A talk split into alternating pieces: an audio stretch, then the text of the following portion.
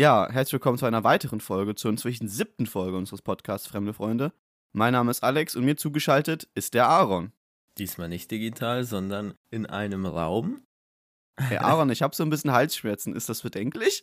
Ach Quatsch, Quatsch. Hast du nicht gesehen? Äh, hier, äh, 52 ambitionierte SchauspielerInnen haben uns erklärt, dass das alles nur herbeigeschrieben ist. Puh, puh, dann bin ich echt beruhigt, sonst hätte ich mir noch Sorgen gemacht. Ja. Wie war die Woche, Aaron? Die übliche Frage. Die Woche war schön. Das freut mich. Ich hatte eine schöne Woche. Normalerweise klage ich ja hier immer mein Leid, aber es spielt sich so langsam ein. Die ersten Lernerfolge stellen sich ein und dazu noch ein relativ schönes Erlebnis. Also meine Woche war schön. Bei dir? Ja, war ähnlich. Also ich habe diese Woche tatsächlich mich relativ wenig mit dem Podcast beschäftigt, außer so ein bisschen auf Instagram. Hab daher wieder ein bisschen mehr Zeit gefunden, auch für mein Studium. Hab Dinge geschafft bekommen, die ich schaffen wollte. Von daher kann ich auch nicht klagen. Ähm, ja. Und vielleicht äh, als Mann der Ungeduld, damit wir auch direkt reinkommen, ich habe dir eine schöne Geschichte mitgebracht. Ähm, ich habe gehört äh, in der Vorbesprechung, du hast auch eine für mich. Mhm. Aber ich komme mal mit meiner. Ähm, die ist sogar, die Folge kommt jetzt erst in der Woche, also Stand jetzt, 30. Mai, erst in der Woche raus. Bis dahin ist das Thema ein bisschen gesagt. Aber jetzt aktuell ist es ein recht großes Thema gewesen, dass Julian Nagelsmann zum FC Bayern München gewechselt ist. Und da habe ich mir gedacht, dann kann ich es mir nicht nehmen lassen, meine persönliche Julian Nagelsmann-Geschichte in diesen Podcast einzubringen. Ja. Und dann lege ich einfach mal los. Äh, es war nämlich eine Zeit lang so, dass ich mit drei Freunden immer mal wieder so semi-regelmäßig ins aktuelle Sportstudio gefahren bin. Und war halt immer so ein witziges Ding. Wir sind dann immer mit dem Auto hingefahren, haben uns da, haben uns da eine gute Zeit, ja, hatten da eine gute Zeit. Auf Ja. jeden Fall haben wir uns dann immer schöne Zeit gemacht, waren danach meistens mal noch kurz was essen in einem Fastfood-Restaurant unserer Wahl. Und vielleicht, damit man das ganze Feeling ein bisschen mitbekommt, wir hatten einen Physiklehrer und der war recht beliebt, es war ein recht beliebter Lehrer. Und du kennst doch so aus dem Zweiten Weltkrieg dieses Uncle Sam-Bild, wo Uncle Sam diese vierte Wand durchbricht, auf den, von einem Plakat auf die Person zeigt und sagt, We want you. Ja. Das kennst du, oder? Ja, diese, das waren Wahlplakate oder was war Ja, das waren Plakate, damit man sich bei der Armee einschreibt für den Zweiten Weltkrieg. Ah ja, okay. Auf jeden Fall haben wir daraus, haben wir gesehen, bei einem Schuldreh für unseren Schulabschluss, diese Abschlussveranstaltung, für diesen Showabend, hatten wir ein Video gedreht und da ist einem von uns aufgefallen, dass der, äh, dass unser Lehrer eine ähnliche Pose macht. Er steht quasi an der Tafel, zeigt so mit der typischen Pose mit dem Finger auf uns und wir haben uns gedacht, lass T-Shirts drucken mit dem Schriftzug, du brauchst mehr Physik, in Anlehnung an dieses We want you. Und die, diese T-Shirts waren der Brüller. Vielleicht kannst du dich daran auch erinnern. dass es Ja, ich habe leider keins. Ja, ja, die waren auch tatsächlich relativ limitiert. Und wir hatten die auf jeden Fall an. Im Damit Sport die ganze Welt sieht, dass wir diese T-Shirts tragen. Alle, alle vier Jungs hatten die an. Und man mehr Physik braucht. Mhm. Und man mehr Physik braucht, weil das ist ein unterschätztes Fach. Auf jeden Fall haben, waren wir dann da eben drin und haben nachher, wie gesagt, Julian Nagelsmann getroffen. Wir waren halt da, wir standen da alle mit unseren T-Shirts. Und er kommt halt so und ich weiß nicht, nicht mehr genau, wie es war, aber irgendwann kamen wir auf das Thema zu sprechen und er fragt so, was hat's denn mit den T-Shirts auf sich? Und ein Kumpel so, ach, das ist unser Physiklehrer, das ist, ein- das ist ein Insider. Und er so, packt dir das Abi sonst nicht. und wir waren halt so, so, what the fuck, Alter. Weil wir halt da Ehrlich. dick, dick fett im Sportstudio das Bild unseres Lehrers auf dem T-Shirt haben. Ja. Ähm, ja, vor allem hat er euch richtig weggefrontet. Der hat uns richtig, richtig schlagfertig. Er hat auch danach tatsächlich mal hat gemerkt, er hat seinen eigenen Witz richtig gut gefunden, weil er ziemlich gelacht hat. Ja, vollkommen zu Recht. Das, Ja. war, ein, das war ein 10-Sterne-Witz. Das war ein richtig guter Witz, ja. Ähm, generell, ich werde auch nach der Geschichte noch ein ganz kurzes Loblied singen, weil, Alter, ich, Ja. ich liebe Julian Nagelsmann als, als, als Trainer. Da wird es ein bisschen Fußball nerdy. Auf jeden Fall ähm, war es dann eben so, dass wir, dass wir dann heiter waren. Dann dachte ich so, der, der ganz nervöse Alex, der zu dem Zeitpunkt grauenhaft aussah, weil ich hatte mir das entschieden, das erste Mal in Jahren den Bart abzumachen und ich sah ganz schlimm aus, aber das ist nur eine Randnotiz. Ähm, habe ich dann den Mut gefasst und den Herrn Nagelsmann, ähm, den Julian, so nennen wir uns ja, wir duzen uns, ja, wenn ihr saufen geht. wenn wir saufen gehen, habe ich den Julian gefragt, ob er sich denn nicht vorstellen könne. Nee, ich habe ihn quasi aufgefordert, befohlen, er solle zu Dortmund wechseln. Und er, diplomatisch wie er ist, meinte so, ja, Damals mal schauen. Bei, ganz kurz nur. Äh, bei Hoffenheim. Es war 2017. Äh, hätte wenn 2017 war das. Da war er noch bei Hoffenheim. Ist ja 2019 zu, zu Leipzig. Dazu kommt es auch gleich. Hab ihn dann eben gefragt und er dann so, ja, interessanter Verein, mal schauen. Ende vom Lied. Er hat den einen der größten Konkurrenten der Dortmunder zum Hauptkonkurrenten gemacht, die Leipziger. Und nachdem er die jetzt groß gemacht hat, geht er zu dem absoluten Hauptkonkurrenten, dem FC Bayern München. Als, als, ob er, als ob er mich so gehasst hat, dass sich dachte, diesem Ja. Jungen scheiße ich so rein, dass ich zu jedem Verein gehe, der der Hauptkonkurrent seines Vereins ist. Hast du das Gefühl, mit deiner Message nicht ganz durchgekommen zu sein? Ich habe das Gefühl, dass ich das kom komplette Gegenteil bewirkt habe. Ja. An der Stelle übrigens, ähm, ich habe richtig Angst davor, was er mit dem FC Bayern München anstellen kann. Also mir wird da wirklich Angst und Bange. Ich finde die Bundesliga so schon langweilig. Durch die Ach, ganzen aber- Bayern-Siege, aber ich war, ich glaube. Wirklich- Salihamidzic ist noch da. Er wird das wieder. Aber ich glaube, Bayern wird sich nicht nochmal dazu entscheiden, einen mäßigen Sportdirektor zu behalten und dafür einen Weltklasse-Trainer gehen zu lassen. Hm, nee, das zumal, stimmt. Ja. zumal er halt einfach, er ist einfach ein geiler Trainer. Wie stehst du oder, oder siehst du das anders? Nee, ich sehe das eigentlich genau. äh, Ich bin mehr so der Mehmet Scholl-Typ. Ich lehne diese neue Trainergeneration ab, diese Laptop-Trainer, wie ich sie immer nenne, ja. Die sind mir zu, die sind mir zu erfolgreich, die sind mir zu gut vorbereitet. Das hat auch mit Fußball nichts mehr zu tun. Nein, da wird gar nicht geklubbt. Wo sind die gebrochenen Kniescheiben? Ja. Zertrümmerten Kniescheiben. Und mich selbst, Mehmet Scholl, legitimiert mein mäßiger Erfolg als Trainer. Ähm, und ja, Nagelsmann, natürlich, also. Er kaut immer ein bisschen aggressiv Kaugummi, aber sonst. Obwohl, Das ist- macht das eigentlich auch sympathisch. tatsächlich. Das ist, das ist ja vielleicht sogar eine Gemeinsamkeit. Ähm, aber ja, das ist, glaube ich, ohne weiteres äh, festzustellen, dass das im Moment wahrscheinlich sogar der aufstrebendste Trainer in der Bundesliga ist. Zum Leidwesen meiner Freundin kaue ich übrigens auch sehr aggressiv Kaugummi. Ja, Ja, das ist so eine bei mir hat sich da sogar so ein, da gibt es äh, noch witzige Schulgeschichten dazu, ähm, beziehungsweise es gibt nicht witzige Schulgeschichten, sondern witzige Bilder. Ähm, ich habe mal eine Zeit lang so intensiv Kaugummi gekaut, zumindest ist das die These, und zwar äh, sehr lastig mit der rechten äh, Gebissseite, Ja. dass sich äh, ein Muskel gebildet hat, den man, wenn ich beide äh, Zahnreihen aufeinander gedrückt habe, gesehen Ja. habe. Und es hat immer so ausgesehen, als hätte ich, hätte ich da irgendwie ein Bonbon, eine Gurke. eine Gurke. Wer weiß, was im Mund. So, eine- so eine äh, gesamte Gurke, die so, die so bis in den Hals geht. Und so eine 1,50 Meter Landgurke. Ja, vielleicht suche ich das Bild mal raus, dass, äh, dass es dazu gibt. Willst du eigentlich Ähm, unerwähnt lassen, dass ich gerade gesagt habe, dass eine Landgurke 1,50 Meter lang ist? Also ich glaube, so, die, würde, ja. die würde jede EU-Norm durchbrechen. Ja, eh. So eine 1,50 Landgurke, das ist ja, damit kannst du ja dich drei Tage von ernähren. ja wäre doch toll. Vielleicht ist das, vielleicht solltest du dich da mal ransetzen. mache ich, mache ich, ich mache so eine Monsterzüchtung. Dann komme ich in die Bild. So wie Mörchen, Ja, Patrick. Oder dieser Gurkenbauer züchtet nicht nur große Gurken. Alter, Aaron, es geht schon wieder in eine ganz falsche Richtung. Ja, und um in dieser Richtung zu entgehen, komme ich vielleicht mit meiner, mit äh, meinem Wochenerlebnis, das, das Gerne. äh, maßgeblich auf meine gute Laune eingewirkt hat. Gerne. Und zwar habe ich äh, in, meinem, in meiner Examensvorbereitung einen kleinen Helferjob angenommen und es ist so, dass die Materialien immer noch ähm, physisch ausgegeben werden.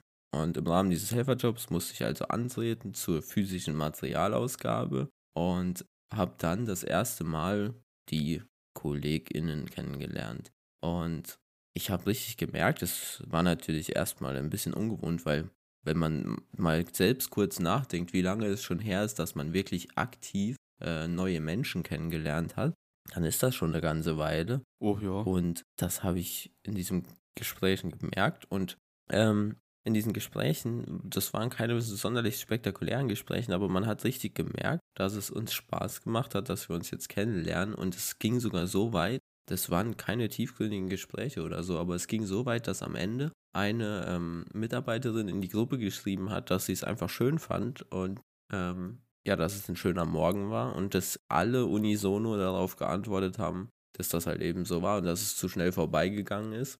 Und ja, das hat irgendwo die Freude in meine Woche getragen, so ein bisschen.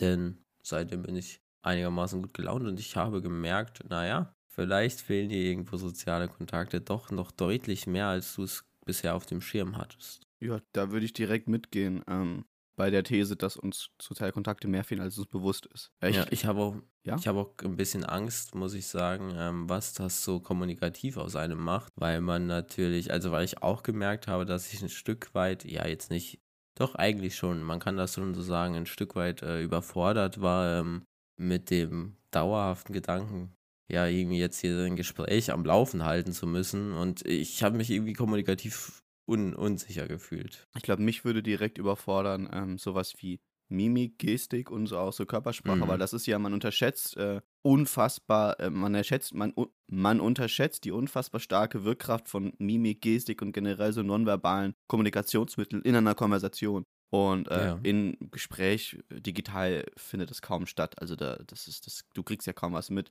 Und was ich halt, glaube ich, wieder schwierig wird, wird, wenn man einfach, wenn man wieder richtig gehört wird. Weil es ist halt so, wenn man mit mehr als vier Mann in einem Gespräch ist, über Skype, Discord, sonst irgendwo, und du sagst, was ist die Wahrscheinlichkeit sehr groß, dass es untergeht, weil zeitgleich irgendjemand noch was redet, weil er ja nicht sehen kann, dass du gerade ein Gespräch vorbereitest. Ja, und drei sowieso am Handy sind. Ja, ich habe nie das Problem gehabt, wenn ich irgendwelche Gespräche vor Ort hatte, dass ich großartig unterbrochen wurde unter, oder jemanden unterbrochen habe. Und ey, und dann ist das so schlimm. Und in einem privaten Gespräch mache ich ja keine Meldefunktion, wie jetzt bei der Uni, wo man sich meldet. Da ist das dann, da redet einfach jeder. Ja, genau das. Und es war ja sogar noch etwas abgeschwächt, dadurch, dadurch dass die ähm, Mimik immerhin nicht dazu kam, weil natürlich haben wir auch Masken getragen. Mhm. Und äh, ja, trotzdem irgendwie habe ich gemerkt, oh, du bist vielleicht doch etwas sozial ausgehungert. Oh, danke für diese, für dieses Wort. Nämlich, unser, dann kann ich mit deinem sozial ausgehungert direkt, bevor wir uns verlieren, überleiten zu unserem heutigen Thema, Ernährung. Da hat Aaron mir quasi die perfekte Überleitung geboten, nachdem wir in der letzten Folge festgestellt haben, dass irgendwie alle Überleitungen von mir gemacht werden und wir Ja, und das, damit einverstanden das, sind. Vielleicht ist das so unser, unser System. Ich bin der, der Vorbereiter und du der Vollender. Das ist doch. Ja, ja das, damit können, kann ich arbeiten. Jetzt ist die Frage, komm, ich frage direkt raus, Aaron. Wie sieht deine aktuelle Ernährung aus? Weil das ja auch so eine Sache ist. So in der Corona-Pandemie isst man, habe ich das Gefühl, doch ein bisschen anders als normalerweise. Ja, Oder ist bei dir ja, nicht so? äh, doch, auf jeden Fall. Im Gegensatz nämlich zu meiner, meinem sozialen Wohlbefinden, ähm, das sich doch wieder deutlich erhöht hat diese Woche, äh, fällt, fällt die, Ernährungs, äh, die Ernährungskurve. Ich bin der schlechteste Vegetarier, den es jemals gab im Moment. Also ich bin wieder, ich habe sogar wieder Fleisch im Kühlschrank in Form von Leberwurst. Und ähm, an sich auch, irgendwie ist das im Moment eine schwierige Sache. Wenn ich koche, dann läuft es doch sehr oft auf irgendwelche relativ leicht herzustellenden Zwei-Komponenten-Gerichte Gerichte raus. Sowas wie, es gab zum Beispiel diese Woche zweimal Cordon Bleu mit Pommes. also dieses Rügenwalder Mühle Cordon Bleu. Da muss ich jetzt ganz ehrlich zugeben, das ist so mein, ich habe keine Zeit essen. Rügenwalder Ja, genau. vegane Cordon Bleu in die Pfanne, Pommes in den Backofen. Ich mache meistens noch einen Salat dazu. Äh, schön mit, ähm, ähm, hier schön mit Leinöl fürs Omega-3. Aber das ist auch nicht viel kreativer als deins. Ja, nee, das ist tatsächlich. Und ja, dementsprechend so pendelt sich das im Moment so etwas ein, äh, etwas unbefriedigend, aber wird sich vielleicht auch wieder ändern. Und vielleicht einmal kurz zum, zu der Erkenntnis, die ich gerade im Moment so ein bisschen daraus ziehe, Mhm. ähm, dass ich äh, vegetarisch versuche zu leben, habe ich ja jetzt schon länger versucht. Und ich habe immer gesagt, naja, ich will das nicht so starr sehen und äh, mir quasi dann auch mal den Ausflug ins Fleischreich äh, erlauben. Also quasi keine strengen Verbote, die dann irgendwo die Moral sinken lassen oder so. Exakt, die, wenn sie einmal gebrochen sind, vielleicht dafür sorgen, dass ich sage, naja, pff, jetzt brauche ich es auch gar nicht mehr zu machen. So Ja. in der Art. Ich glaube, es ist ein guter Ansatz, ohne schlechtes Gewissen zu arbeiten, weil sonst, ja, sonst macht man es dann einen Monat und dann nie wieder, weil man dann sich irgendwo schlecht fühlt. Genau das dachte ich auch, aber wie so vieles hat auch das einen sehr bedeutenden Nachteil und der ist folgender. Ich kam nie an den Punkt, dass ich gesagt habe, ich vermisse jetzt das Fleisch nicht mehr. Mhm. Denn ich konnte es ja immer essen. Und immer, wenn ich es gegessen habe, wenn ich gecheatet habe sozusagen, Ja. hatte ich erstens kein schlechtes Gewissen, was ja eigentlich ganz erfreulich ist. Aber zweitens habe ich auch gemerkt, das, was du jetzt hier isst, das schmeckt dir. Und dann wird es immer schwerer, peu à peu, ähm, da nochmal zu widerstehen. Das ist, habe ich irgendwie unterschätzt, diesen, dieses, diesen Reiz, den das, die, den das Cheaten wieder in deine Ernährung bringt. Also, also quasi so, dass du, dass du die Sache nicht verteufelt hast, dadurch sie aber zu legitim war und es dadurch einfach so eine Sache war, ja, dann habe ich mal Fleisch gegessen, ich nehme es jetzt nicht böse und dann ist es dadurch quasi immer wieder passiert ist, weil es gab ja die Möglichkeit. Ja, es wird sehr schnell sehr viel zu einfach. Also man meine Erkenntnis daraus ist jetzt einfach, dass ich versuche, ein bisschen mit das äh, numerisch zu begrenzen. Also, dass ich sage, im Monat vielleicht noch zweimal. Mhm. Und damit ich da so einen kleinen Druck habe, aber auch nicht diesen absoluten Druck, den halt eben es hätte, wenn ich sage, ja, ab jetzt nie wieder. Ja, das ist tatsächlich sowas, was, was ich ganz oft höre. So dieses, man weiß, man will es irgendwie nicht komplett verbieten, weil man dann das zu schwer sein kann. Aber andererseits kann man ja auch nicht sagen, ich mache ein bisschen, weil dann ist ja irgendwo der Zweck verfehlt. Weil Vegetarier heißt ja kein Fleisch. Und der Ansatz zu immer Stück für Stück, der ist ja eigentlich clever. Also ich, man fängt, hört ja in der Regel auch nicht auf, sofort auf zu rauchen. Kalter Entzug ist eigentlich nie eine gute Idee. Es sei denn, es ist gesundheitlich wirklich eng. Aber dann ist halt immer Ja. die Frage, es hat beides seine Vor- und Nachteile. So dieses Stück für Stück hat den Vorteil, dass du eben es nicht komplett missen musst, dich aber daran gewöhnen kannst, es zu reduzieren. Aber die Gefahr Ja. schwebt, dass es wieder normal wird und dieses Ich mach's radikal bietet den Vorteil, dass du es eben weg bist und eher quasi in dem, in dem Endzustand bist, den du erreichen willst, sauerhaft. Aber dass dann halt irgendwann so diese, diese Suchtkicks rein, reinprasseln, wo du dann wirklich dann das Gefühl hast, du verzerrst dich so sehr danach und dann irgendwann der Punkt kommt, ey, gut, jetzt kann ich es eh lassen. Genau das. Und dann hast du eben nicht das Gewissen, was dich irgendwie, also wenn du dann keine irgendwie, keine Grenze hast, dann hast du nicht das Gewissen, sondern dann sagst du montags, naja, okay, dann jetzt halt eben mal vielleicht doch die Pizza mit Schinken. Und dann sagst du mittwochs, ach ja, und jetzt. Solange es es keine Pizza mit Ananas ist, drücke ich auch ein Auge zu. Habe ich auch lange gedacht. Ich war auch lange unwissend, Alex. Das Ding ist Und halt, irgendwann, ich, ich verteufle da niemanden, aber ich finde Ananas und Mais, ich mag meine Pizza nicht süß. Meine Freundin isst sehr gerne Mais Mhm. auf der Pizza und teilweise auch Ananas. Und die findet das richtig Bombe. Und wenn sie dann manchmal ihre Pizza nicht ganz packt, dann muss sie mir richtig händig jedes Maisstück und jedes Ananasstück von ihrer Pizza essen, damit ich die überhaupt ansehen kann. Weil ich mich sonst richtig ekel davor. ja, ich, ich mache sogar noch dann ein Ei drüber. Oh, das ist auch, das ist dann wieder pervers. Es gibt bei der, es gibt bei der. Es gibt bei der Pizzeria, ich bin jetzt ja wirklich, ähm, bin ja keiner, der jetzt, wenn jemand Fleisch isst, ausrastet und den quasi verprügelt oder so, den böse anschaut. Aber es gibt bei uns, äh, bei meiner Freundin, gibt es so eine Pizzeria, die ist richtig geil. Ähm, da bestellen wir halt, weil die, du kannst halt auch ohne Käse bestellen. Und die, da gibt es eine Pizza, die hat Pepperoni-Schinken, Pepperoni-Wurst, normale Sa- Rindersalami, äh, Schweinesalami, Ei. Und ich denke mir so, what the fuck? Ah, ist das überladen? Wie scheiße. Also da, da, dazu noch äh, Mozzarella und normalen Käse, wo ich mir denke, wie, wie, da hat uns gedacht, okay, Oh, wie viel okay. Tier kann ich auf eine Pizza packen? Und Ja. dann alles. Ja, Boom. das ist vielleicht was für, für, für mich, für einen möglichst effektiven Cheat Day.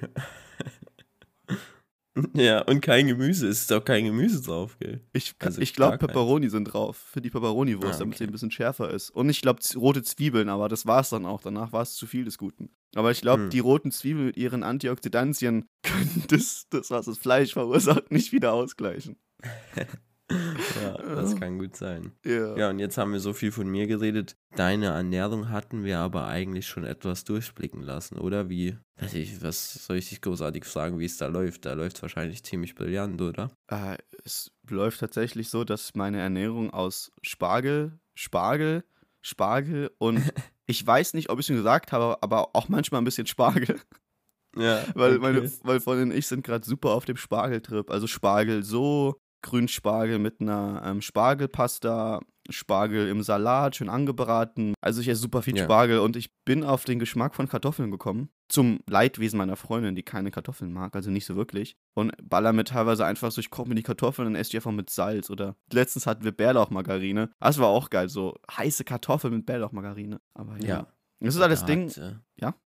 Meine Mitwohnerin hat da letztens in großen Rationen Bärlauchbutter hergestellt. Geil. Und ich kam auch in den Genuss, da mehr, mehr von essen zu können. Und ja, was ja, ist eine sehr coole Sache. Ich hatte noch nie Bärlauch gegessen und dann war ich halt so gefixt, so angehypt. Ja. Ähm, ganz kurz, gibt es einen Ersatz zu Hollandaise, zu Soße Hollandaise vegan? Es gibt A, vegane Hollandaise und du kannst halt Bechamelsoße oder Hollandaise auch. Also es gibt vegane Hollandaise fertig, abgepackt. Äh, ich Mhm. mache dann meistens statt Hollandaise eine Bechamelsoße vegan. Und dann hole ich einfach dieses Rama pflanzlich, das ist in so einem Becherchen. Damit geht das ziemlich, ziemlich gut. Damit mache ich auch die Bechamelsoße für meine Lasagnen. Oder Cannelloni. Can Cannelloni sind auch sowas, ey. Da könnte ich mich reinlegen. Es ist viel, viel zu lecker für diese Welt. Ich muss gestehen, dass ich nicht direkt weiß, was es ist. Ist Can Cannelloni, sind das solche Rollen in Nudelteig oder? Cannelloni, ja genau. Cannelloni ist quasi Lasagne, so ein bisschen, nur dass du halt so runde Nudeln hast und die füllst du. Und Ja. äh, ich weiß jetzt nicht, ob jetzt Italiener anfangen würden zu weinen, aber ich mache das so, dass ich eine Hackfleischsoße reinmache, beziehungsweise halt eine vegane Hackfleischsoße, dann immer ein bisschen Bechamel und dann ganz viel Bechamelsoße und Hackfleischsoße oben drüber und dann kommt das in den Backofen. Und Cannelloni, ich, ich finde, das ist ein Essen, das könnte ich, ich kann davon nie genug essen. Okay. Äh, ich liebe Cannelloni einfach. Das ist so ein, so ein geiles Essen. Kann ich jedem empfehlen. Es ist zwar ein bisschen aufwendig, äh, aber das Endergebnis ist meistens ziemlich geil. Und auch wahrscheinlich relativ äh, kompatibel, kompatibel mit deinem äh, veganen Lifestyle, oder? Ja, ja, ich generell, Hackfleischgerichte. ich habe ja generell ähm, ziemlich früh schon kochen gelernt und Mhm. das hat mir, glaube ich, sehr geholfen bei, der, bei dem Umstieg auf vegane Ernährung. Und wenn du auch irgendwann drin bist, merkst du irgendwann, dass einfach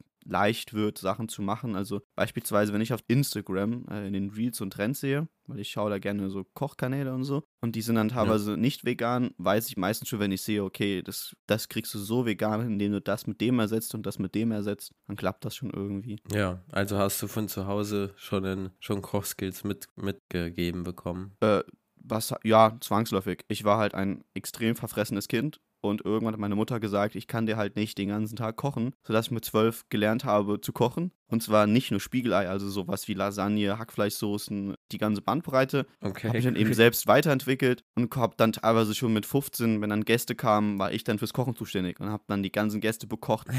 ah, ja, cool. Also ich musste das quasi lernen, um, um selbst meinem Essensdrang gerecht zu werden, weil ich auch kein großer Fan war von Broten. Also ich brauchte was Richtiges. Und Mhm. wieso war das bei dir anders?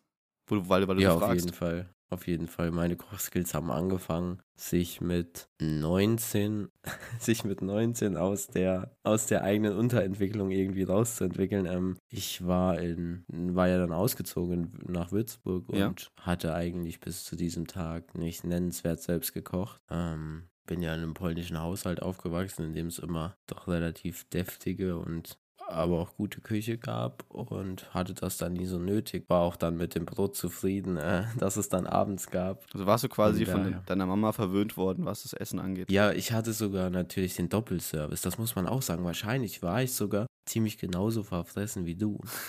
Ich hatte nur das Glück, das ist, äh, ist natürlich eine besondere Konstellation. Ja. Ähm, du kennst vielleicht die Wohnsituation bei uns. Es ist so, dass meine, ähm, das Haus meiner Großeltern sogar verbunden ist mit unserem Haus. Bedeutet also, wir haben quasi das, was man sonst als Doppelhaushälfte kennt, haben wir mit zwei Häusern gemacht. Ja, ja. Aber ja, ich, ich kenne ich kenn, ich Und- kenn euer Haus so, so grob im Aufbau, ja. Und ähm, da war dann natürlich, gerade an den, an den Wochenenden, war das natürlich der Service gegeben, dass bei meiner Oma gut bürgerlich konservativ um 12 Uhr das Essen auf dem Tisch stand. Und bei meinen Eltern erst so gegen 15 Uhr, wenn man dann mal irgendwie was gemacht hatte, so das Essen auf den Tisch kam. Und das hat mich natürlich in den Genuss gebracht, zwei Mahlzeiten in relativ kurzer Zeit hintereinander absolvieren zu können. So Tisch abgewischt, ciao Oma, rübergegangen, weitergegessen. Exakt so war das, ja. Es hat auch immer, manchmal hat es auch da Dispute gegeben, weil ich dann natürlich bei meinen Eltern nicht mehr so viel äh, gegessen habe, wie Oh, das- eingeplant das war. kenne ich, das kenne ich. Ja, aber dann hat sich irgendwann eingependelt und jeder wusste, wie es zu laufen hat.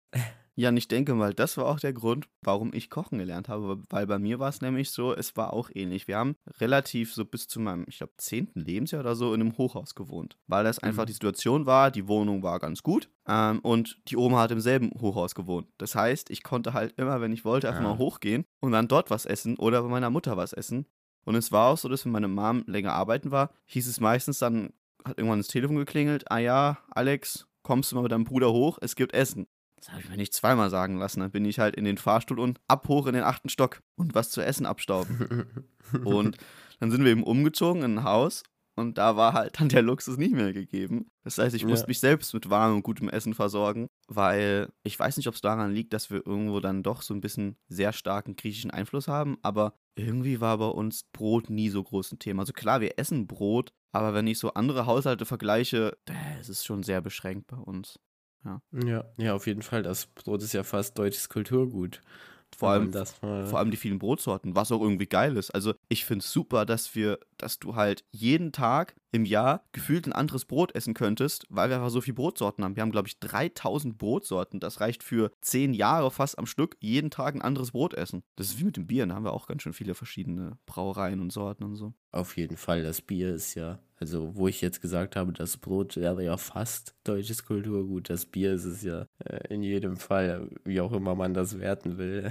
Definitiv, definitiv. Wobei hast du gewusst, dass äh, die, ähm, so der Osten, unsere östlichen Nachbarstaaten, so Polen, Tschechien und so, mehr Bier trinken als wir? So pro, pro Kopf, pro Liter? Okay, nee. Ja, ich doch, weiß nur, dass das äh, rückläufig ist seit Deutschland in Jahren, äh, seit Jahren rückläufig ist. Aber Ja, wobei das so Ich nicht, nicht ganz stimmt. Also wenn man, wenn man Bier mit Alkohol nimmt, ist es rückläufig. Dafür haben wir halt eine super große Nachfrage inzwischen an alkoholfreien Bieren, ähm, Mhm. Bier-Mischgetränken und auch sowas wie äh, diesen, diesen Bieren von, die diesen nicht dem Reinheitsgebot unterliegen. Wie heißen die nochmal? ah, die Craft Beer. Craft Beers, genau.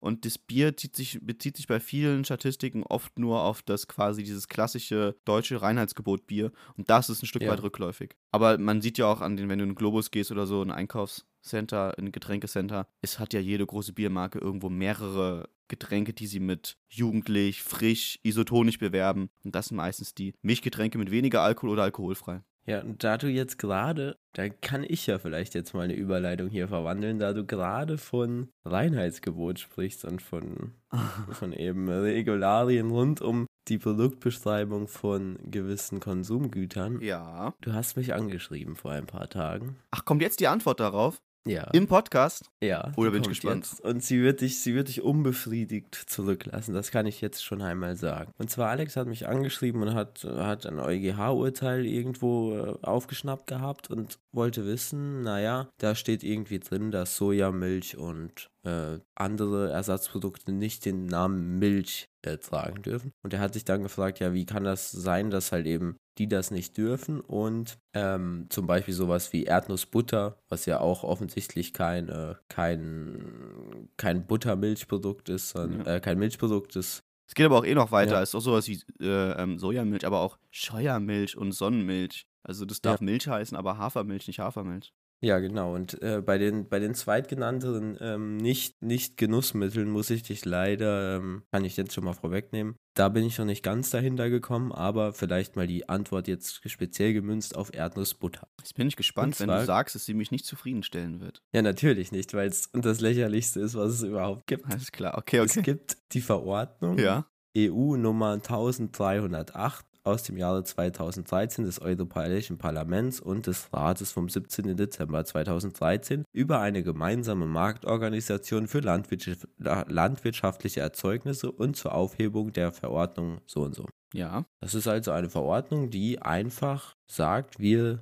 regeln mit dieser Verordnung, so grob gesagt, alles rund um den, den Aspekt landwirtschaftlicher Erzeugnisse. Okay, soweit, soweit, so klar. In dieser Verordnung gibt es erstens die Definition von Milch. Der Ausdruck Milch ist ausschließlich dem durch eine oder mehrmaliges Melken gewonnenen Erzeugnis der normalen Eutersekretion ohne jeglichen Zusatz oder Entzug vorbehalten.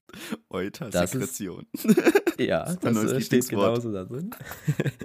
Das ist also die Definition von Milch. Wir merken also ziemlich schnell, woran es bei der Sojamilch scheitert. An der Eutersekretion. Ey, ich will nur kurz reingrätschen. Aaron, Mhm. Hast du Lust nachher auf ein Glas einmal oder mehrmals gemolkene Eutersekretion? ja, man darf. Ganz werbefähig sind diese Definitionen nicht, das muss man schon sagen. Also, äh, es wäre geil, wenn Milch so beworben würde. ja. Ähm, und Ja, sorry, mach weiter. alles gut. Äh, wir sind dann im, man könnte sogar als, als, äh, als Hersteller von Ersatzprodukten könnte man das sogar aufgreifen, diese, diese Definition und könnte sagen, na, das können wir zwar nicht bieten, aber schmeckt trotzdem ganz gut. Ich merk's mir, ich mache eine Hafermilchfirma und dann mache ich das so. Ja, äh, im, unter dieser Definition steht dann noch, folgende Bezeichnungen sind ausschließlich Milcherzeugnissen vorbehalten. Ja. Also oben wurde Milch definiert, dann kommt, Mhm. sind ausschließlich Milcherzeugnissen vorbehalten und da unter anderem Butter, Buttermilch, Molke und noch Käse, Joghurt, Kefir, sowas Ja. wird dann da aufgelistet, ganz, ganz stupide. Ja. So. Und jetzt fragst du dich völlig zu Recht, naja, gut, hier ist jetzt aber ja, hier steht jetzt also, Butter sei ausschließlich Milcherzeugnissen vor, vorenthalten. Ja. Ähm, Oder, ja, genau. Und es muss also irgendwie eine Ausnahme, einen Ausnahmemechanismus geben. Offensichtlich, ja, sonst würde Erdnussbutter ja Erdnuss irgendwas heißen. Mousse oder so. Anders. Genau. Ich verlese die. Oh, jetzt habe ich nicht, das habe ich jetzt leider nicht hier draufgeschrieben. Aber es gibt äh, eine, Aus, eine Ausnahmeliste. Ja. die sich auf diese Verordnung bezieht. Die von mir eben genannte Verordnung legt den Grundsatz fest, dass die Bezeichnung Milch und Milcherzeugnisse nur für die in Anhang 1, Abschnitt 1 derselben Verordnung genannten Erzeugnisse verwendet werden dürfen. Ausnahmsweise gilt dieser Grundsatz jedoch nicht für die Bezeichnung von Erzeugnissen, deren Art aufgrund, und jetzt kommt es, ihrer traditionellen Verwendung genau bekannt ist und oder wenn die Bezeichnung eindeutig zur Beschreibung einer charakteristischen Eigenschaft des Erzeugnisses verwandt werden kann. Bedeutet also, wann kann man eine Ausnahme machen? Ja. Naja, man kann eine Ausnahme machen, wenn, und jetzt kommt der ganze Sinn und Zweck dieser Verordnung, wenn der Verbraucher genau weiß, was sich eigentlich dahinter verbirgt. Zum Beispiel hinter der Erdnussbutter weiß jeder, dass es wohl kein Milchprodukt ist. Ja, aber jetzt stelle ich dir die Frage, welcher Verbraucher weiß nicht, dass mit dem Zusatz, ähm, dass bei Hafermilch nicht Milch gemeint ist, sondern einfach verkacktes Wasser mit Hafer, das einfach Hafermilch heißt, weil es weiß ist und der Ersatz zur Milch. Genau an dem Punkt war ich auch. Und jetzt ist die Frage natürlich, wer legt überhaupt fest, was diese Bezeichnungen, äh, was diese Bezeichnungen sind, die eben traditionell derart gereift sind, dass der Verbraucher Bescheid weiß. Ja. Und das ist jetzt das Stumpfe. Jetzt kommt der stumpfe Part. So stumpf, dass ich wahrscheinlich Kopfschütteln werde. Ja, wahrscheinlich schon. Also Okay. es ist äh, ziemlich einfach. Die Mitgliedstaaten müssen der Kommission ein vorläufiges Verzeichnis der Erzeugnisse mitteilen, die ihrer Ansicht nach in ihrem Hoheitsgebiet den Kriterien der vorgenannten Aussage entsprechen. Heißt nicht mehr und nicht weniger, dass einfach die Mitgliedstaaten hingehen und schauen, na, wie sieht's aus, lieber Verbraucher? Du dummer kleiner Verbraucher, was weißt du und was weißt du nicht? Und dann schreiben die das in dieses Verzeichnis. Einfach um mal zu schauen, was da so drin ist. Da ist zum Beispiel drin die Kokosmilch, die Liebfrauenmilch, die Fischmilch, der Rahmenapfel, die Butterbohne, der Butterkohl, der Butterpilz, der Milchbrätling, der Buttersalat, die Erdnussbutter, die Kakaobutter, der Fleischkäse, ganz wichtig, der Leberkäse und so weiter und so fort. Das heißt, das ist eine Liste von der EU-Kommission, äh, von den Mitgliedstaaten zusammengestellt an die EU-Kommission übergeben, die einfach Ausnahmeerzeugnisse auflistet. Und da die Sojaindustrie leider irgendwie wahrscheinlich bei Lobbyarbeiten nicht ganz so nicht ganz so effektiv war wie zum Beispiel die Fleischkäseindustrie, sind sie nicht in dieser Liste. Das ist Ja. doch so, es steht sogar Kokosmilch drin. Wo ist denn die Differenz von Kokosmilch zu Sojamilch oder Hafermilch? Naja, ist doch ganz klar, der Verbraucher weiß, dass das keine Milch ist. Das sind ja immerhin die vom Verbraucher legitimierten Vertreter des Volkes. Ja, aber warum kann nicht so etwas, das sowieso in gewisser Weise dafür da ist, der Verbraucherschutz übermitteln an die Regierung oder an die Mitgliedstaaten, was der Verbraucher Ja. kennt? Und das auf Grundlage dessen, was der Verbraucher kennt. Also einfach Umfragen machen und fragen, wissen Sie, woraus Hafermilch besteht? Und wenn dann die Person sagt, ja, aus Hafer und Wasser oder aus Hafer, dann kann der Verbraucherschutz hingehen und sagen, ja, liebe Bundesregierung oder liebes, liebe irgendwer, wer dafür zuständig ist, die Verbraucher wissen quasi einstimmig, dass Hafermilch und Sojamilch keine Milch sind und die Sache wäre gegessen.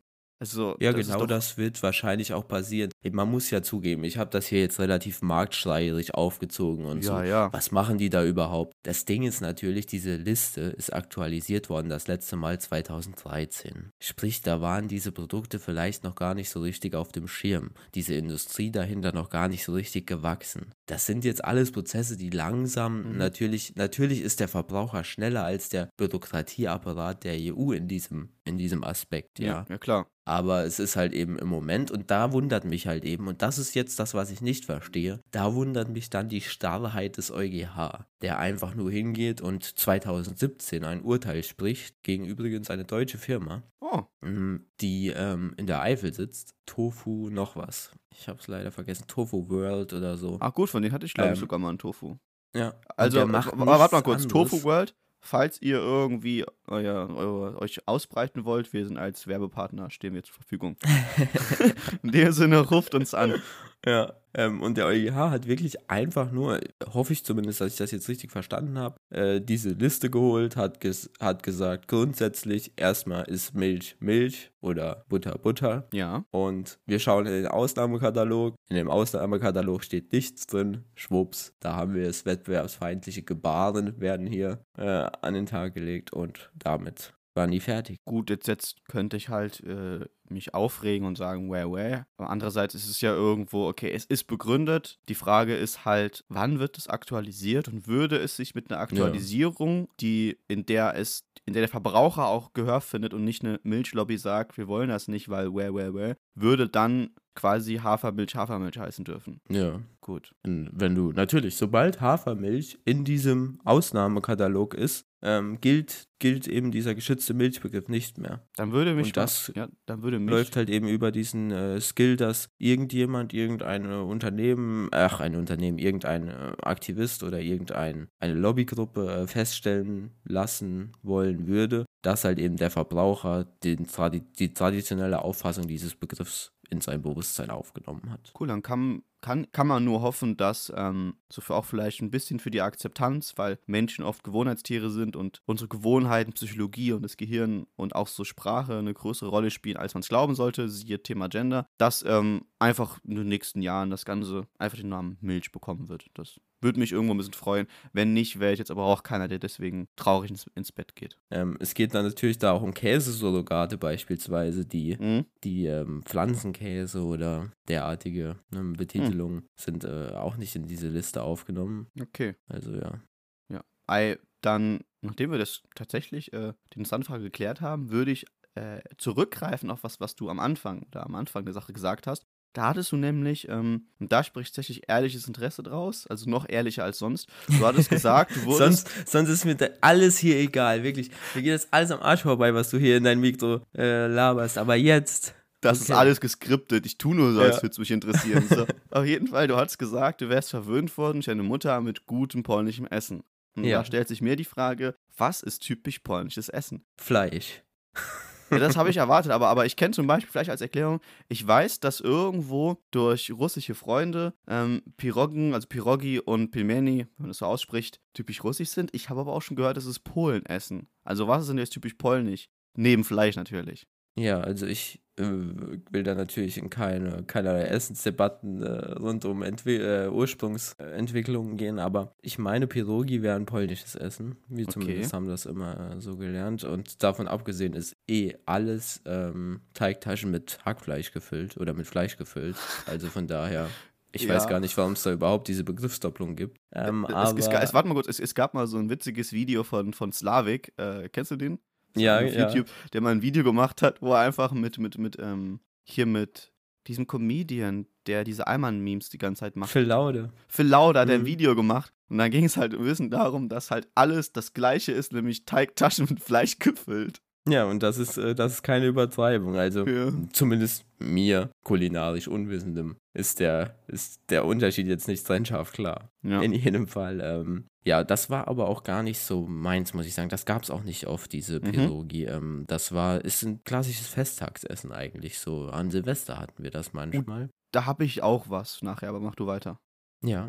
Und ähm, das Gericht schlechthin, was mir im Kopf geblieben ist, es gibt zwei, eins hat es aber sehr, sehr oft zu Hause gegeben, ist der sogenannte, und jetzt kommt die Aussprache, ich weiß es nicht, aber ich Borscht. würde es sagen, Bigosch, Ah, Bigosch. was nicht mehr ist als ein sehr krautlastiges, kümmellastiges Oh, das klingt aber gut. Fleischgericht, so das Eintopfgericht, Eintopf, Eintopf-Fleischgericht. Okay, Also das okay, ist wirklich, okay. ein, du, es ist wie gesagt sehr kohllastig, Kohl ist die Hauptzutat, dann kommt so ein bisschen was Tomatiges noch dabei. Ich denke, es gibt wahrscheinlich auch zigtausend unterschiedliche äh, Rezepte, Mhm. aber das war tatsächlich immer eine sehr feine Sache. Was, Und- was, zu was isst man das? Also ist das die Hauptspeise oder gibt es eine Beilage irgendwie dazu? Das ist ähm, die Hauptspeise und die Beilage dazu sind Kartoffeln. Ah, okay, ja gut. Das, tatsächlich, ja.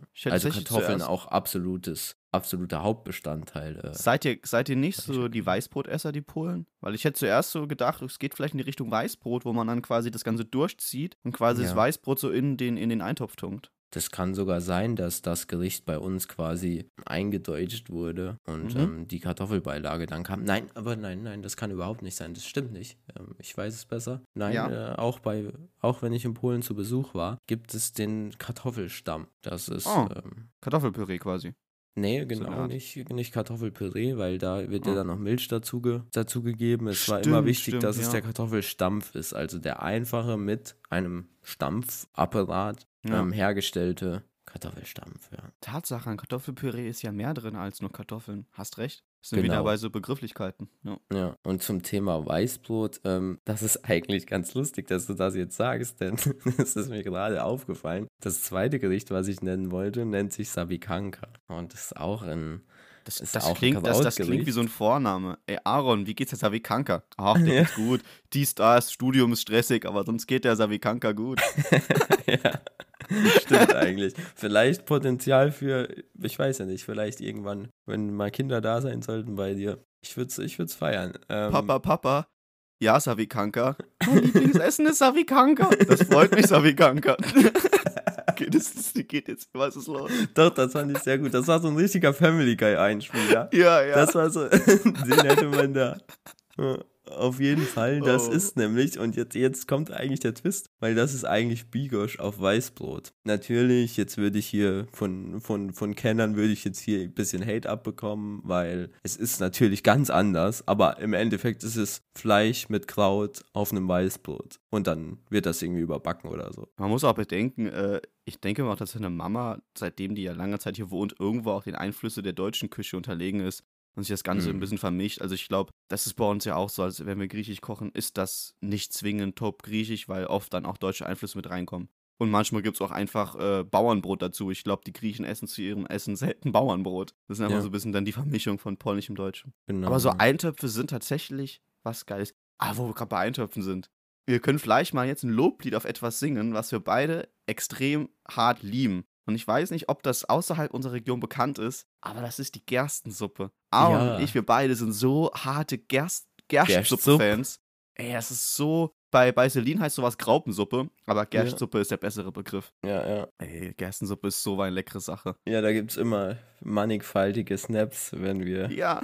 wenn wir uns wieder weiter. Ich würde auch mal gerne wissen, wer die bessere macht, tatsächlich. Äh, ich ich muss halt zugeben, ich mache eine andere. Also ich habe Ja. meine Gerstsuppe ein bisschen mit so einem Wikinger-Eintopf kombiniert. Also ich mache da ziemlich, ziemlich viel rein. Meine Oma zum Beispiel, wenn ich bei der Gerstsuppe esse, die ist zum ersten in der Regel, also jetzt nicht mehr, wenn ich komme, aber wenn ich nicht komme, ist die mit Rindfleisch. Hm. Und sie hat weniger Zutaten. Also meine Gerstensuppe, da wird jetzt, glaube ich, die, die, die, krassen Regionsmenschen würden jetzt weinen, aber da kommt halt super viel Sellerie rein, äh, also Bohnen, Erbsen, Karotten, okay. Kartoffeln. Also ich mache da ziemlich Lauchzwiebeln, Lauch, äh, viel Zwiebel, viel Knoblauch. Ich kombiniere Mhm. quasi die Gerstensuppe mit so einer äh, nordischen Wikingersuppe. Aber im Grunde ist es auch nichts anderes, außer dass halt die Gerstensuppe noch ein bisschen mehr Zutaten erhält. Okay, interessant, ja.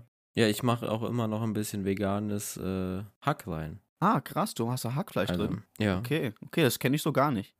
eigentlich auch ganz Da würde ich nice. fast vorschlagen, zu irgendeinem Special nehmen wir uns auf, wie wir beide Gerstensuppe kochen und uns dann probieren und entscheiden, wer die bessere macht. Ja. ja, wir brauchen aber dann eine Jury. Ja, auf jeden Fall. Ey, die Jury ist, vielleicht, Aaron hat gerade gemeint vorher mit den mannigfaltigen Snaps, wir sind in einer Gruppe, einer Snapchat-Gruppe, zu der Ja. zugehörigen WhatsApp-Gruppe. Und einer von den vier Leuten ist kein sehr großer Gerstensuppe-Fan. und jedes Mal, wenn wir Gerstensuppe machen und Aaron und ich haben die letzte Woche eine gemacht, jeweils, schicken wir da massenweise Snaps rein, weil er halt kein großer Fan ist und wir ömmeln uns. Und dann schreiben wir Ja. so für die Fans oder hm, da läuft einem das Wasser am Mund zusammen.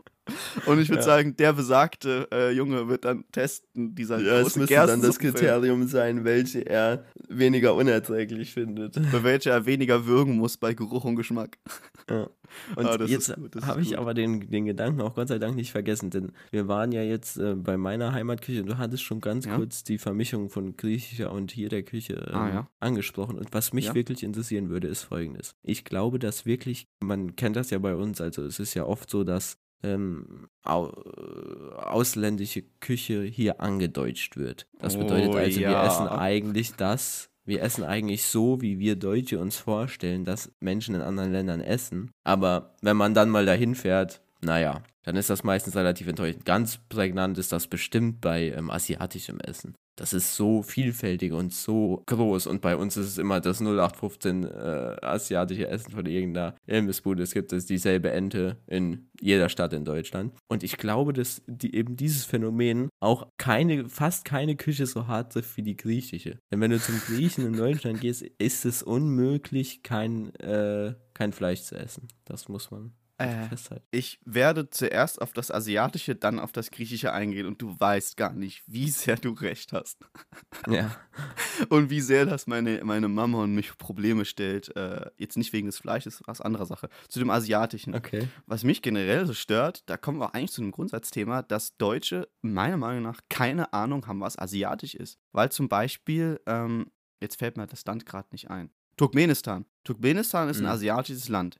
Ich glaube nicht, oder ich bin mir ziemlich sicher, dass das, das typisch turkmenisches Essen nicht aus gebratener Ente mit gebratenen Nudeln besteht. Ja, das stimmt, da hast du vollkommen recht, was man, was man für eine, also ich habe ja die Mannigfaltigkeit schon angesprochen, aber mir Ja. war ja auch nicht bewusst, wie viele Länder da einfach unter diesem Sammelbegriff vereint werden. Das ist so wie wenn du europäische Küche wahrscheinlich. Ja, natürlich, das ist genauso. Also du Es ist- richtest das- das, das ja nicht nach Kontinenten aus. Das ist richtig absurd. Auch sowas wie Saudi-Arabien, die Vereinigten Arabischen Emirate, sind Asien. Ich gehe mal stark Ja. davon aus, dass die eher kochen wie der Süden Europas und nicht wie das, was wir, glaube ich, oder viele Deutsche als Asien bezeichnen.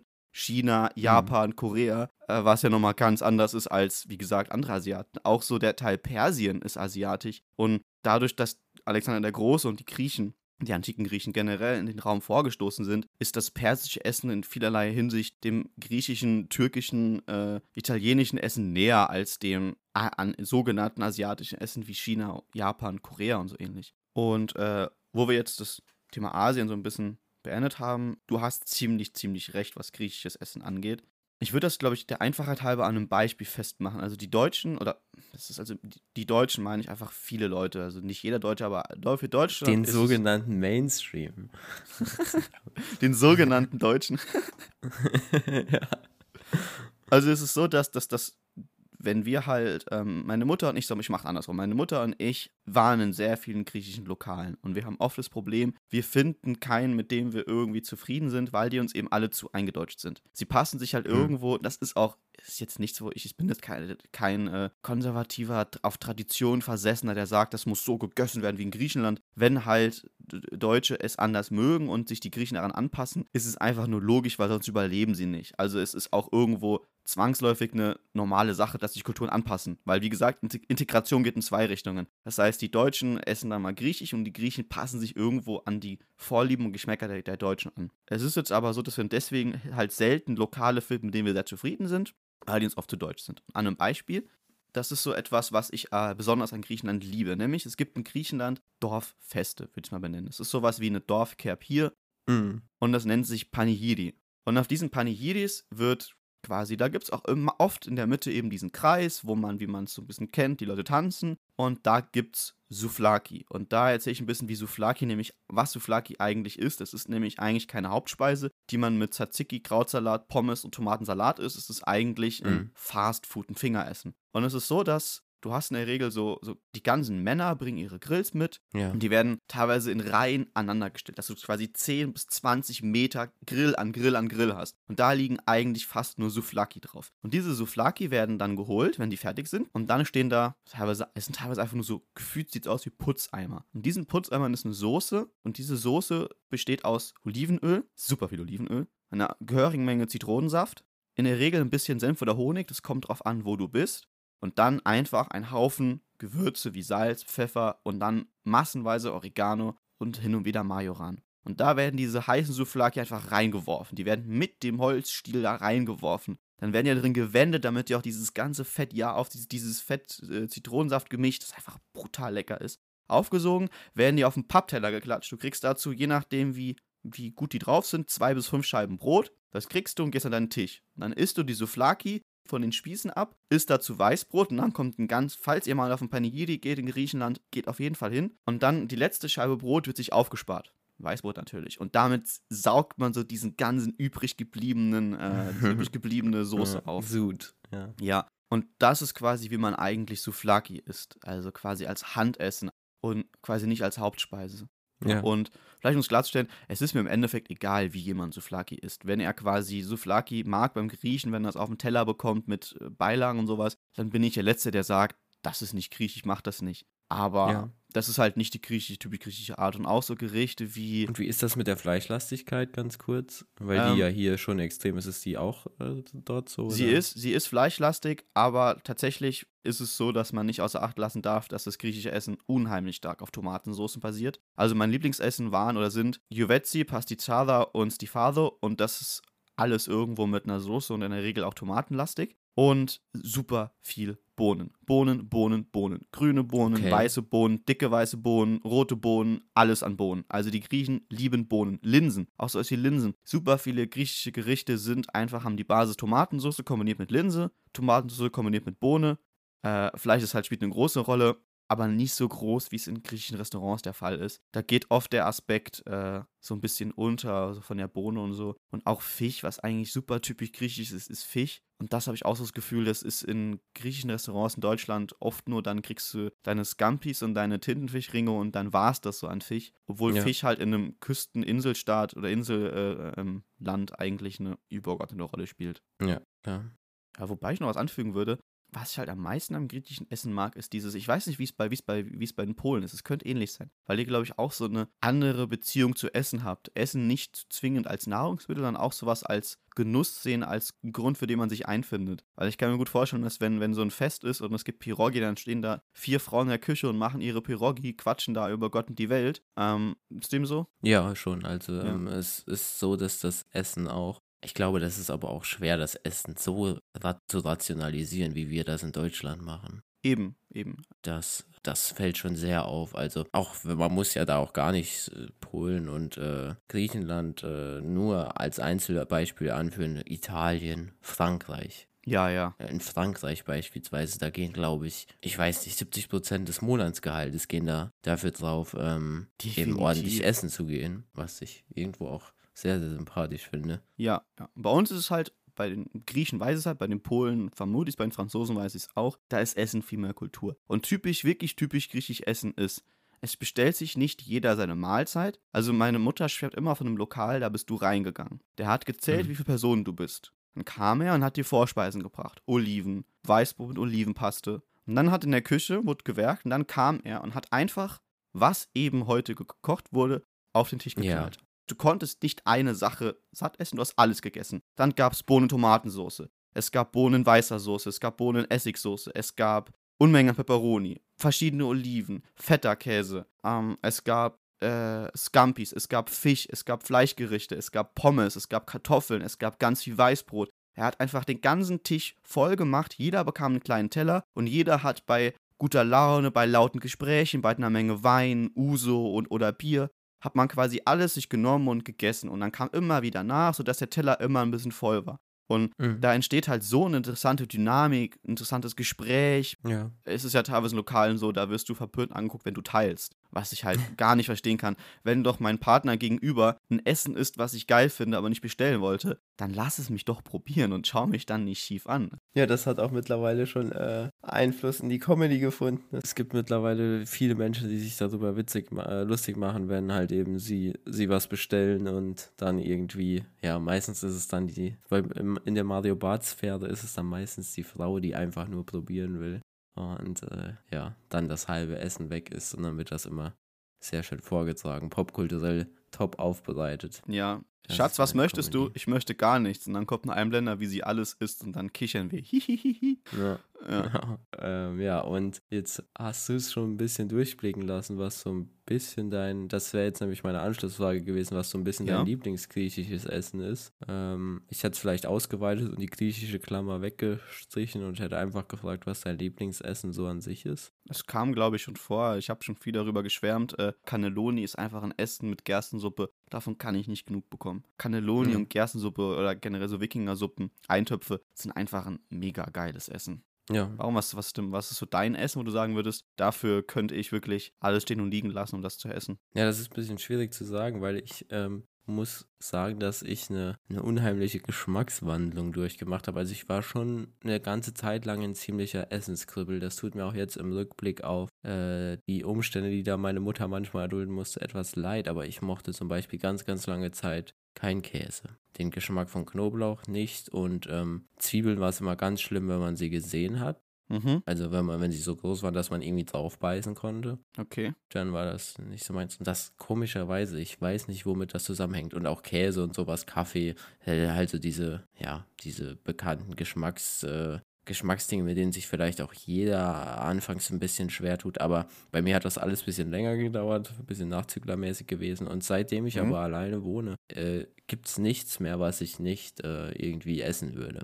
Und es ändert sich dann natürlich auch die Breite an Gerichten, die du magst. Und Ja. ich weiß noch nicht genau, ob das schon abgeschlossen ist. Ich müsste jetzt tatsächlich sowas wie sowas Einfältiges wie ja, Pizza. Pizza ist geil, das ist in Ordnung. Das Pizza ist noch- ein Hammer das ist essen. noch ein, ein Relikt vielleicht aus dieser Zeit, ja. Aber Vor allem Pizza ist gesagt, das vielseitig. ändert sich gerade. Ja. Das stimmt natürlich, man kann sehr viel daraus machen. Ja. Und vielleicht, um das noch einmal schnell abzuarbeiten, es gibt, denke ich, wirklich nur noch eine Sache, die ich kategorisch ablehne und die ich wirklich auch, also wo ich mir jetzt nicht vorstellen kann, selbst mit erweitertem, mit erweiterter Essenstoleranz nicht Kommt vorstellen quasi kann. jetzt dass- ein Hassessen, was du absolut hast. ja. Okay, ja. ja. was ich mir, also wo ich mir wirklich nicht vorstellen kann, das jemals zu essen. Und das ist die rote Beete. Da werde ich niemals mit warm werden. Der Erd, also das Erdigste, was du irgendwie, was du irgendwie konsumieren kannst, neben einem Klumpen Erde vielleicht. Rote Beete muss ich ehrlich sagen, ähm, ich glaube, es schmeckt mir, aber ich mag das nicht, wenn das so aus dem Glas kommt in dieser komischen Essigsoße. Bäh. Das ist bäh. Das ist Also- ja das Schlimmste. Ja, Also wenn es kalt ist dann noch. Ja, das ist auch typisch, typisch polnisch, deshalb. Das Okay. habe ich ein bisschen ausgelassen, weil ich, und sowas wie auch ähm, Brennnesselsuppe zum Beispiel ist auch typisch polnisch. Ist deswegen habe ich vorhin auch äh, aus Spaß Borscht gesagt, weil das Mhm. mir auch so im Kopf hing, so Borscht, wusste ich nicht, ist das jetzt polnisch oder so. Ja. Ja, Gut. doch. Das ist Puh, dann haben wir aber tatsächlich ganz schön viel zum Thema Essen äh, sagen können. Ich hätte nicht gedacht, dass Ja. uns da so viel einfällt. Ich habe vor allem jetzt krass Hunger. Ja, ich habe jetzt auch Hunger. Wir haben halt so viel Stimmt. über gutes Essen geredet. Ich würde am liebsten jetzt Cannelloni machen, aber ich weiß halt nicht, ob wir überhaupt die Nudeln dafür haben. Ja, gut. Ja, ich habe Hunger. Aber vielleicht ähm, kommen wir jetzt. Die ZuhörerInnen bestimmt auch.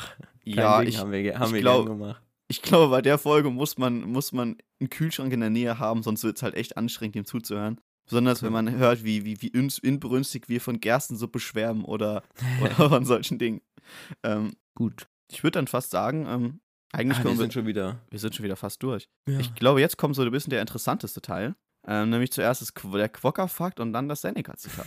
Der interessanteste Teil. Wir haben Stand jetzt, ich schau mal kurz, Aufnahmematerial, eine Stunde 28. Wir haben eine Stunde 28 Material. Jetzt werden ungefähr vier Minuten kommen. Und Alex Zwei, leitet das. Ganze, ja, Alex leitet das Ganze damit ein, dass jetzt der Oh, interessanteste Teil kommt. Das heißt, jeder, der bis jetzt gehört hat, hat den Fehler gemacht, einfach nicht auf die letzten vier Minuten vorzuspulen. Also, ja. Vielleicht das nächste Mal ein bisschen bewusster Podcast hören. Oh, scheiße, und ich kann nicht mehr. Ich habe so schlimm gelacht. hab ich habe gerade richtig Bauchschmerzen. Also, da ich, ich kenne euch alle. Ich kenne ja ähm, unsere Pappenheimer. Und ähm, ich weiß, dass ihr darauf brennt, zu erfahren, was Ja, Ja? was? Ja, ja, ich glaube, ich glaube, dass du bist mittlerweile ein Wochenhighlight, so, so wie, so eine, Ja. wie so eine neue Folge Grey's Anatomy. Ich wurde quasi jeden Tag gefragt, Alex, was fressen eigentlich Quokkas? Und ich tue euch den Gefallen, nachdem die Nachfrage nach dieser Frage so groß war und sage euch, es ist tatsächlich, diese Tiere sind der Hammer, aber was sie essen, ist eher unspektakulär. Nämlich Quokkas ernähren sich überwiegend von Gräsern, Blättern und Pflanzen. Und ihr Lieblingsessen ist das Malvengewächs namens Guichenotia, dessen Blüten blau, lila oder pinkfarben sind. Äh, und ganz besonders interessant ist, sie klettern für Bären sogar 1,5 Meter hohe Bäume hinauf. Und wenn sie genug Blätter zu fressen haben, können sie auch eine längere Zeit ohne Wasser auskommen. Und bitte hört auf, mir privat zu schreiben, was Quokkas fressen. Ihr habt's erfahren, es ist jetzt auch mal gut. Ich weiß, ihr liebt diese Tiere genauso wie ich, aber es ist der Punkt gekommen, wo ich mich nicht mehr retten kann vor Belästigungen. Ja, Aber schreibt ihm bitte gerne, dass es Quokka heißt. Ach? Alter, ich habe Aaron Nicht letztens Quokka. aufgeklärt und sag's selbst falsch. Das gibt's nicht. Ja. Ja, also, also sie werden gesprochen wie gesprochen, gesprochen. Sie werden gesprochen wie, das bleibt drin. das bleibt definitiv drin. Sie werden gesprochen äh, wie der Beginn von Coca-Cola. Also Quoka. Wie Coca. Nur halt mit Quo. ja, klar, mega smarte Eselsbrücke und ich äh, weiß jetzt auch nicht, wie ich das an Smartness mit meinem lapidaren Zitat noch toppen soll, aber ich versuch's einfach mal. Ein Zitat, das gerade mir als kleiner Mann sehr wichtig ist. Ja. Wenn etwas kleiner ist als das Größte, ist es darum noch lange nicht unbedeutend. Das stimmt. Denkt mal drüber nach, liebe ZuhörerInnen. Denkt mal drüber nach.